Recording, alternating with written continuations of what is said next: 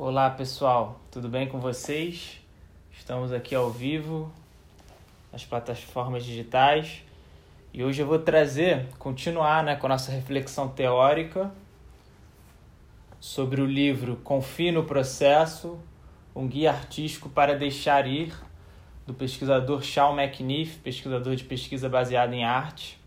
E hoje a gente vai falar sobre um tema muito interessante, que são os bloqueios que nós temos né, na nossa vida criativa, na nossa vida prática.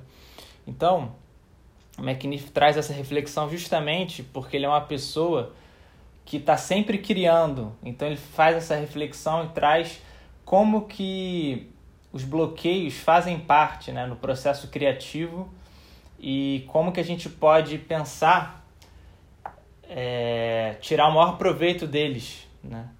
Não ficar estagnado, mas ao mesmo tempo perceber que tudo tem um processo, né, de início, meio e fim, e os processos eles se modificam e então é isso que ele traz assim, essa reflexão sobre como que, que se dá e como que a gente pode aproveitar os momentos de bloqueio na nossa vida.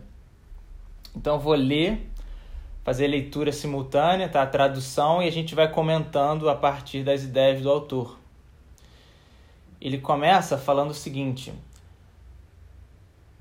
Inicie o trabalho agora mesmo, nesse local, com os sentimentos que você tem no momento. Aí no início ele traz uma reflexão sobre uma aluna que ele tinha que estava prestes a realizar um trabalho super importante na faculdade. E aí ela chegou uma semana antes, veio conversar com ele, que era orientador, e falou o seguinte: eu tinha que estar trabalhando na dissertação, mas ontem eu recebi é, várias, várias pessoas, né, inúmeras visitas e a gente jantou junto. Eu tive um momento super agradável, mas eu não devia estar fazendo isso, né? Mas ao mesmo tempo ela percebeu que após ter recebido esses amigos, no dia seguinte ela conseguiu focar muito mais no trabalho. Ela tinha um deadline, né, que era um, um dia que ela teria que finalizar o trabalho todo escrito e então ela deu esse gás final. E aí, o que, que ele traz é justamente isso, né? Que era como se a receber os amigos para ela era uma preparação para ela depois adentrar no trabalho, né? Então é ter esse maior fluxo, né, entre o que a demanda, né, que, nos, que, que ela queria resolver e a vida afetiva dela também, uma coisa ajudando a outra.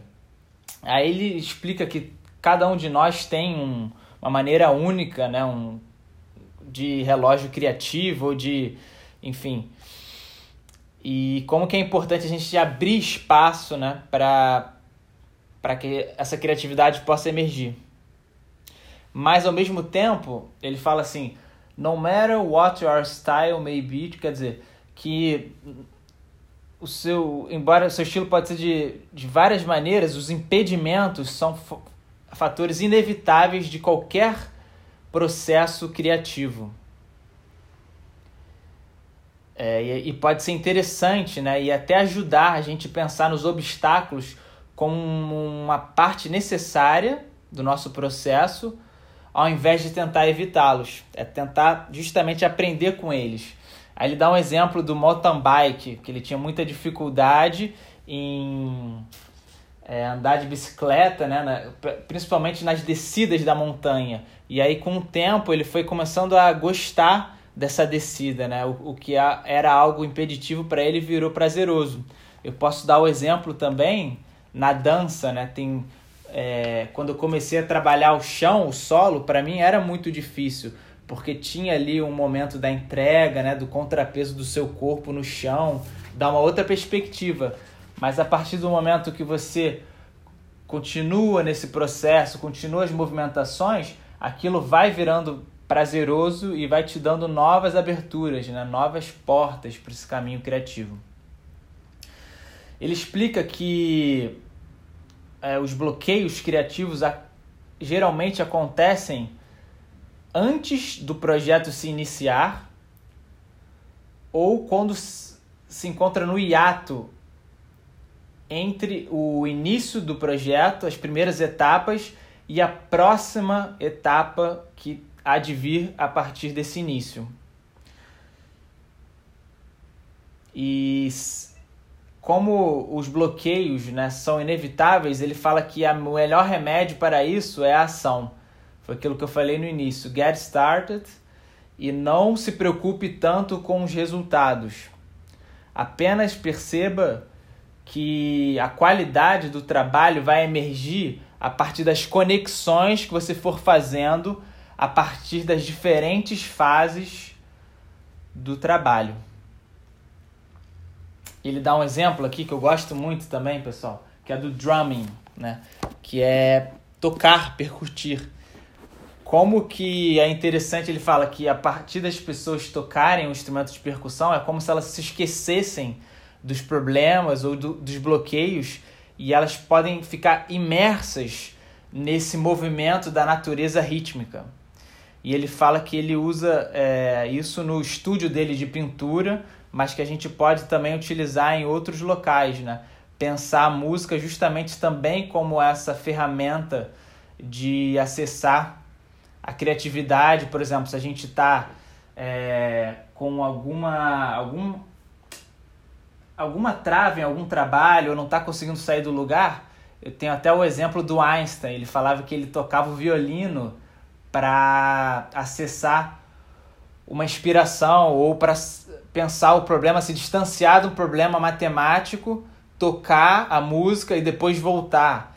Enfim, a gente sabe que o nosso cérebro ele não é 2 mais 2 igual a 4, né? Então, por exemplo, às vezes a gente se distanciar de um desafio, né, de um problema que está ali preso, pode dar um insight para a gente voltar e olhar por um outro ângulo esse mesmo problema.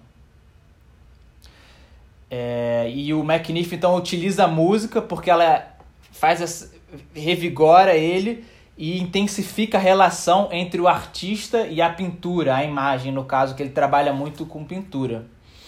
Além disso, ele traz também que o ritmo ele tira a tensão do corpo, relaxa os músculos e que pode ser uma forma também de é, possibilitar uma expressão mais autêntica a partir desse momento que a gente relaxa a musculatura e deixa o self aparecer de uma forma mais harmoniosa, de uma forma mais é, presente, né?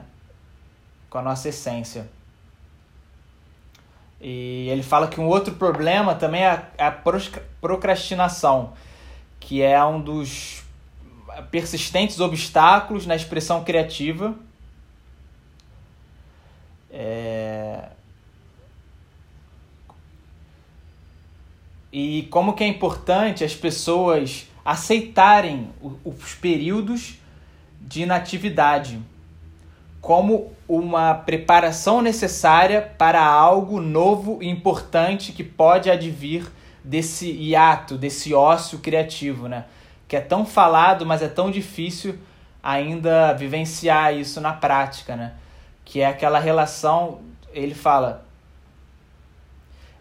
ele até comenta, isso pode ser muito difícil, né, para alguns, mas ele tem aprendido a relaxar e, esperar, quer dizer, que é justamente essa importância, né, de que acreditar, né, que a partir do nosso relaxamento, a quarentena pode ser um ótimo momento para isso, né? a gente tirar um momento do dia é, e a partir desse ato as ideias podem surgir, né? É mais difícil a gente elaborar uma boa ideia do que realizá-la. Então é pensar nisso, que as boas ideias elas vêm muitas vezes desse ato entre um, um trabalho e outro. É quando a gente realmente acessa essa criatividade para iniciar um novo projeto. Então, essa espera ela é benéfica, mas cedo ou mais tarde a gente tem que se mover, senão nada vai emergir. Então é refletir mesmo, né? Pensar nesses como que você funciona, como que é a sua criatividade, o quanto de tempo você precisa às vezes para pensar, e aí a partir desse ato, desse ócio, você inicia novamente a sua, a sua ação. É... E ele fala que ele é uma pessoa também que precisa estar tá criando todo momento. Eu me identifico muito com esse autor. E ele trabalha em diferentes áreas. Olha só que interessante. Quando uma área está meio enferrujada ou, ou é afetada, ele muda para outra. E, e a partir desse fluxo, ele mantém todas de alguma forma em andamento e funcionamento. É, então, o que eu queria deixar aqui é isso. É, tente criar com diferentes mídias, né, diferentes afazeres, a partir de um período de tempo.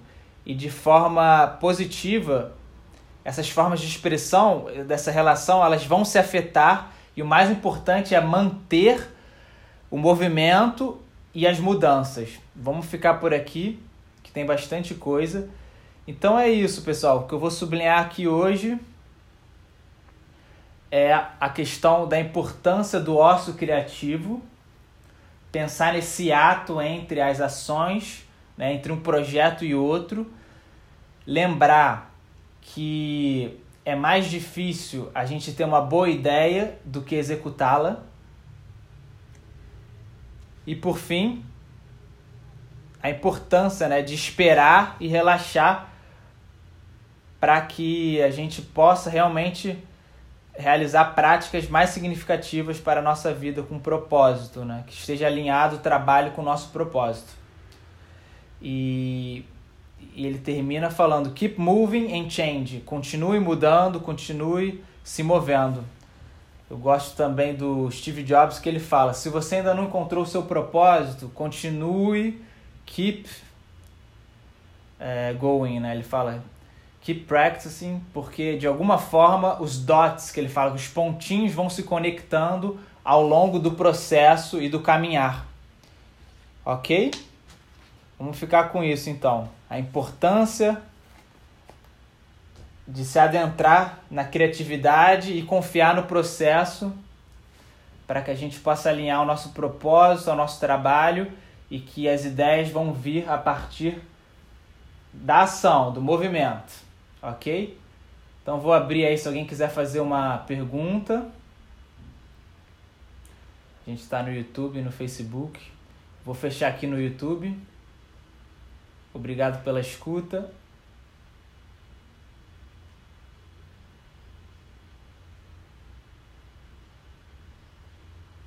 Deixa eu ver aqui agora o pessoal. Obrigado.